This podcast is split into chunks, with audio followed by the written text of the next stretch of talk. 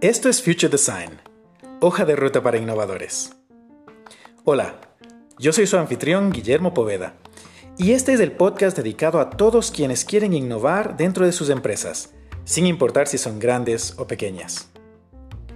En el episodio de hoy vamos a hablar sobre la importancia de comprometer al liderazgo dentro de estos procesos de innovación para que la estrategia sea exitosa. Y para hacer esto vamos a hablar con tres expertos quienes nos van a contar desde sus propias experiencias no solo cómo involucrar más al liderazgo, pero también cómo comprometerlos para trabajar todos juntos en esta hoja de ruta. Bienvenidos.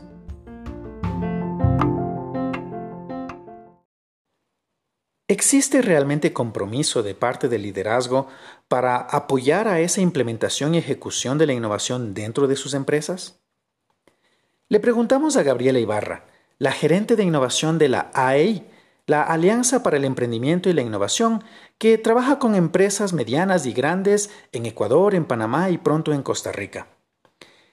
Gaby, ¿realmente existe ese compromiso desde los líderes? Es, un compromiso, existe un compromiso, ¿cómo, cómo lo digo? un compromiso de palabra, pero que le falta mucha acción.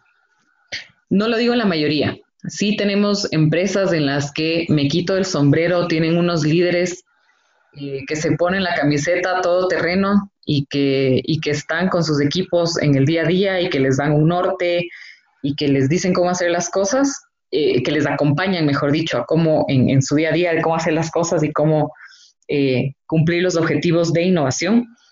Pero también tengo los CEOs que quieren innovar, que lo entienden, que entienden la importancia eh, pero que no dan ese acompañamiento, ese empuje, que no habilitan las condiciones necesarias dentro de sus empresas para que sus equipos delegados tengan la opción de generar justamente innovación. Entonces, lastimosamente es la gran mayoría. Como te digo, actualmente y de lo que he podido percibir, son, son pocos, son pocos los CEOs que, que realmente están ahí como, como digo yo, los CEOs son como el, director técnico de un equipo de fútbol, ¿no? En temas de innovación. Entonces, tienes tu equipo que está jugando en la cancha, eh, pero, y, el CEO no necesariamente tiene que estar jugando en la cancha, pero está al lado en la cancha parado con su equipo. Entonces, eh, necesitamos más, muchísimo, muchísimo más CEOs involucrados de esa manera, definitivamente. Y entonces, ¿qué sucede cuando el liderazgo no está realmente comprometido con este proceso de innovar. Gregory Rendón, quien lleva ya tres años, camino a cuatro años liderando la innovación dentro del Banco General Rumiñahui en Ecuador, nos habla un poquito sobre qué dicen las estadísticas. Mira, yo te diría que los, los esfuerzos de cambio fallan dentro de las organizaciones principalmente debido a problemas de cultura, ¿no? Eh, voy a tomar a McKinsey, que dice que el 74% de los cambios de transformación, de innovación, de cultura dentro de la organización eh, fallan por factores eh, netamente internos, ¿no? Un 39% de estos son la resistencia de los colaboradores. El 33% es el comportamiento de los líderes, de los primeros líderes, ¿sí? que no apoyan el cambio. Sí, un 14% recursos no adecuados que no apalancan. ¿no? Por eso es muy imperativo trabajar con el liderazgo y el apoyo de toda la organización. ¿no?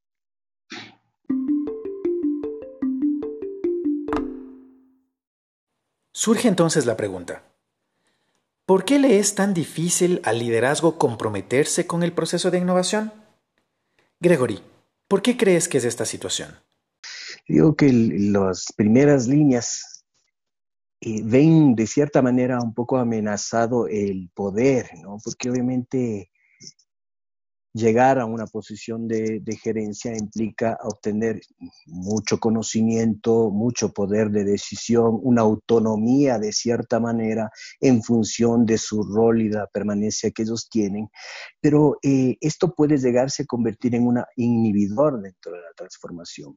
Uno de los principales éxitos, digo yo, una palanca muy fuerte que podemos tener dentro de las organizaciones es que la gerencia general es el que tiene que estar eh, el primer a bordo metido de cabeza al 100% y ayudando, ¿no? Sí, eh, yo te diría que cuando nosotros realizamos un, análisis para determinar cuáles son estos inhibidores, hicimos unas entrevistas y, el equipo nos decía, nosotros no tenemos una autonomía de cierta manera, ¿no? Entonces, el gerente puede decir, mira, aquí la última palabra la tomo yo. ¿sí? Entonces hay que ir rompiendo ese, ese, esos, esos temas que tienen aún cierto tipo de gerencias para que los equipos trabajen de forma más autónoma.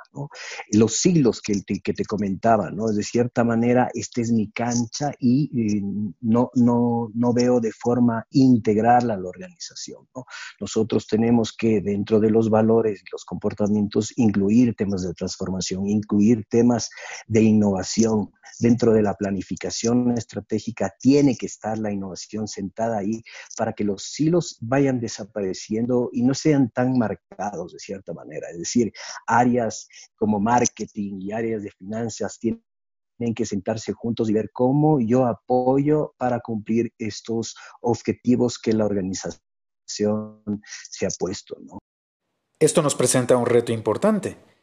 Implica que debe existir un cambio desde el mismo líder. Para entender cómo podríamos influenciar en eso y qué es lo que se necesita, invitamos también a hablar con nosotros a David Lamka. David Lamka es un suizo checo que, como él bien se describe a sí mismo, tiene un corazón muy latino y ha pasado los últimos 13 años enfocado en lo que él llama el liderazgo transformacional.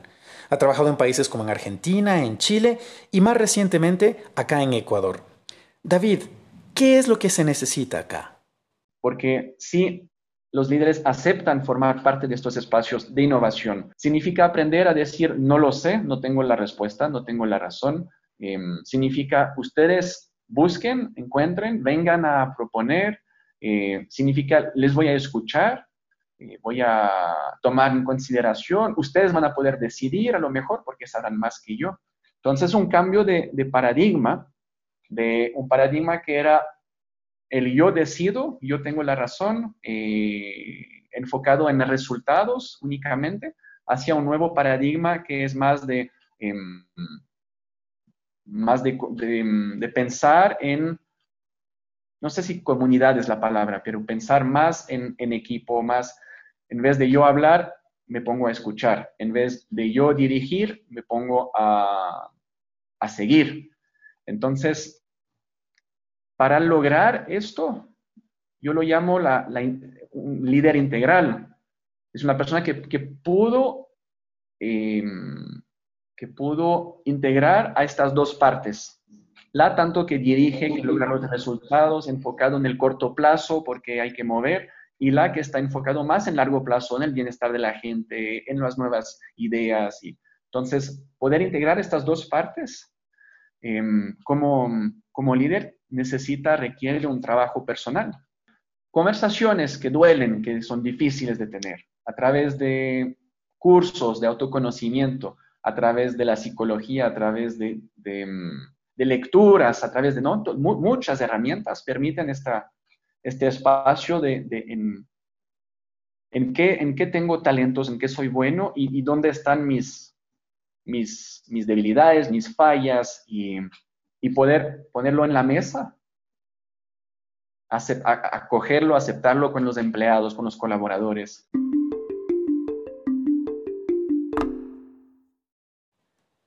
Tal vez algunos de ustedes en este momento quieren preguntarme, Guillermo, pero yo no soy el gerente general. Yo soy el gerente de innovación o soy el responsable de innovación y mi liderazgo todavía no se ha convencido. ¿Qué puedo hacer? Le preguntamos a Gaby Ibarra que nos cuente un poco de su propia experiencia al respecto. Muchas veces es más fácil por el perfil que tienen los CEOs que eh, se escuchen entre pares, que, se, que aprendan entre ellos. para los equipos hay veces que pueden con carteles gigantescos rojos ahí pararse al frente y decir, mira, es esto y esto es la importancia que de alguna manera, dependiendo del perfil, no lo ven igual. Eh, cuando viene otro CEO y le dices que mira lo que yo he hecho, es que mira esto y mira esto, y sí he aprendido y he fracasado, pero esto es lo importante. Eh, la reacción que, tener, que suele tener el CEO que no está convencido es, es un poco graciosa, porque en cierto modo yo digo, bueno, lo ve como competencia y hasta, hasta le, da un poquito de vergüenza, como decir, ay, no, yo no estoy en eso. Eh, ¿Cómo no estoy en eso? Entonces, así sea, comenzar por ahí con la chispa de, creo que es algo que los equipos lo, entienden y lo hacen muy bien, el, buscar estos espacios en donde el CEO va a escuchar. Eh, también también hemos, hemos tenido equipos que el CEO está full, que no tiene tiempo, que no quiere ver, no quiere escuchar, no quiere nada. Entonces, ellos comienzan a generar sus iniciativas internas, solas. Y luego en el momento eh, en el que ya tienen su producto mínimo viable, en el que ya tienen que ya han hecho varias iteraciones, que ya tienen esa solución ahí a solamente un paso de implementar, eh, le presentan. Le presentan, le cuentan el proceso, le muestran el impacto, le muestran casos similares y le hacen un pitch presentation súper chévere. Y ahí el CEO dice como, ah, mira, estas habilidades de mi equipo en verdad yo no las veía venir, ni siquiera sabía que tenían, ni siquiera sabía lo que podían hacer. Eh, y poco a poco van demostrándole ellos sus capacidades, sus ganas, sus iniciativas y el CEO comienza a regresar a ver este grupo de gente que no les ha pedido que lo hagan, pero igual lo están haciendo. Entonces, hay veces en las que sí necesitas, eh, que sí necesitas una mano, una ayuda, alguien que te ayude ella a moverle un poco el piso, y hay veces en las que tú como equipo, como líder de tu equipo, tienes que encontrarte la manera de brillar y de pararte de cabeza y que te vean. David Lamka tiene otras sugerencias que son de altísimo valor. Enseñar que funciona, ¿no? Enseñar que, genera resultados, este, esta nueva manera de pensar. Este, siempre hablar con el lenguaje de, con quién estamos hablando. Hablarle en cifras, de qué, de qué se gana siendo más innovador, siendo más empoderador, eh, trabajando de manera más equilibrada, trabajo y casa. Em, entonces, si ese es el lenguaje que para hablar a esta persona es, hablarle así, si es un lenguaje de, clima, de clima y riesgos laboral, entonces es, usar este lenguaje, ¿no? Es como adaptarse. Y también creo que hay un trabajo importante de lobby, de, sentir que el gerente de innovación tiene un rol de, invitar a estas personas, a las cabezas, a, formar parte de este proceso. Y, si te, si te lo dicen no una vez, dos veces, tres veces, es como, es como seguir con, esta mente, con este chip, con esta, con esta visión, que para lograr ser una empresa innovadora necesita un gobierno corporativo, un modelo organizacional que lo apoye. Em, para cambiar un modelo organizacional, para cambiar el gobierno corporativo, hace falta que la gente que esté arriba esté muy, muy decidido en cambiarlo. Excelentes sugerencias, David y Gaby. Muchas gracias por sus aportes. ¿Es realista entonces creer que el liderazgo sí va a comprometerse? Gaby nos cuenta un poco sobre sus aprendizajes con aquellas empresas que sí lo han hecho de manera activa. Fíjense en los resultados que se han conseguido. Eh, bueno, en las empresas en las que los CEOs eh, han decidido adoptar eh, el, liderazgo de iniciar el cambio y de abrir estos caminos para que florezca la innovación y permiten que sus equipos lo implementen, ellos también se permiten, ¿cómo lo digo?, meterse en este mundo de prueba y error eh, con los equipos, entonces ya no se convierte algo que solamente le reportan a él y que él se entera y dice, ah, qué bonito, sino que ya es algo que, que, este, que el liderazgo lo comienza a vivir en el día a día, se involucran cada vez más y permiten que los proyectos sucedan, permiten tener resultados, resultados que sí, tal vez no son de aquí a un año, no son de aquí a tres meses, tal vez son resultados que lo están viendo luego de dos años, Pero eso es súper importante porque eso permite que ellos que están viendo el norte de la empresa, que están abriendo camino, que están marcando la dirección, entiendan cómo es todo este proceso, entiendan cómo es este arte de balancear tu negocio actual y proyectarte al futuro generando eh, innovaciones que te lleven hacia él. Entonces, eh, los resultados, como te digo, varían, pero lo interesante de, del CEO comprometido, del líder que está ahí el día a día con sus equipos, es ese cambio de actitud, es esa como como aprendizaje con el equipo y, cada vez entienden mucho mejor cómo funciona, cada vez se conocen más como empresa, cada vez se entienden más como persona y empiezan a entender que sí funciona para ellos y que no. Entonces ya es, sigue siendo eh, prueba y error, como yo lo digo siempre, pero ya es cada vez menos error y más avances. Gracias, Gaby. Nos das esperanzas. Pero me gustaría cerrar contándoles sobre un caso con el que he tenido el privilegio de trabajar muy de cerca y de ver los espectaculares resultados de un liderazgo fielmente comprometido. Gregory, cuéntanos por favor los resultados que se siguen alcanzando allí donde tú estás, en el Banco General Rumiñahui o como lo conocemos acá, el BGR. Mira, nosotros eh, tenemos un, primero el apoyo directo de, José Paredes, que es nuestro gerente general, pues él, apoya mucho el tema de innovación. Eso nos ha permitido interactuar en las primeras líneas de una manera adecuada. y tratando de mover palancas, obviamente, para que este cambio no sea muy, muy difícil, muy complicado. Hemos pasado por procesos de cambio frecuentes, ya que hicimos nosotros un bootcamp de innovación con las primeras líneas, ya hablamos de innovación, definimos qué es innovación para BGR, sí, pero no nos quedamos ahí. Nos dimos cuenta que necesitamos cambiar un poco la cultura de la organización, que sea más rápida, más ágil de toma de decisiones, que no haya el micromanagement en el liderazgo. Y obviamente cambiamos, hicimos una evaluación de la cultura y cambiamos nuestros valores y comportamientos que ya son un poco más ágiles, más lean, más dados al cliente, más dados a la autonomía de, para que tú puedas llegar a tomar eh, decisiones. ¿no? Estamos trabajando también en un cambio profundo en el área de, innovación, donde estamos implementando una metodología, eh, la, filosofía agile y metodología de trabajo Scrum eh, dentro de nuestro, nuestras células de trabajo. ¿no? Estamos planteando también hacer mucho pensamiento estratégico, hacer bastante comunicación, mucha gestión con nuestros stakeholders y esta gestión del cambio permanente, que estas son estas palancas que nosotros hemos determinado para promover el cambio organizacional. Gracias, Gregory. Definitivamente es posible contar con una gerencia general comprometida y esto acelera el proceso de la ejecución de esa estrategia de innovación y de los resultados de una ejecución correcta eh, y efectiva. Gracias por compartir a, todos ustedes sus puntos de vista y sus aportes el día de hoy.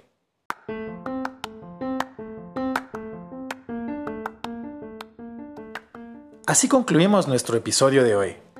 Quiero reiterar mis agradecimientos a Gabriela Ibarra de la AEI, a David Lanca de Beyond y a Gregory Rendón de BGR. Sus comentarios, pero sobre todo sus experiencias, nutrieron muchísimo este espacio. Si ustedes quieren participar, háganlo con gusto dejando sus comentarios en nuestro sitio web en anchor.fm slash futuredesign. Allí tienen un botón para grabar un mensaje de audio que lo incluiremos en nuestros siguientes episodios. Adicionalmente, les invitamos a suscribirse en las distintas redes de distribución de este podcast. Nos encontramos en Spotify, en Google Podcast y en otros espacios.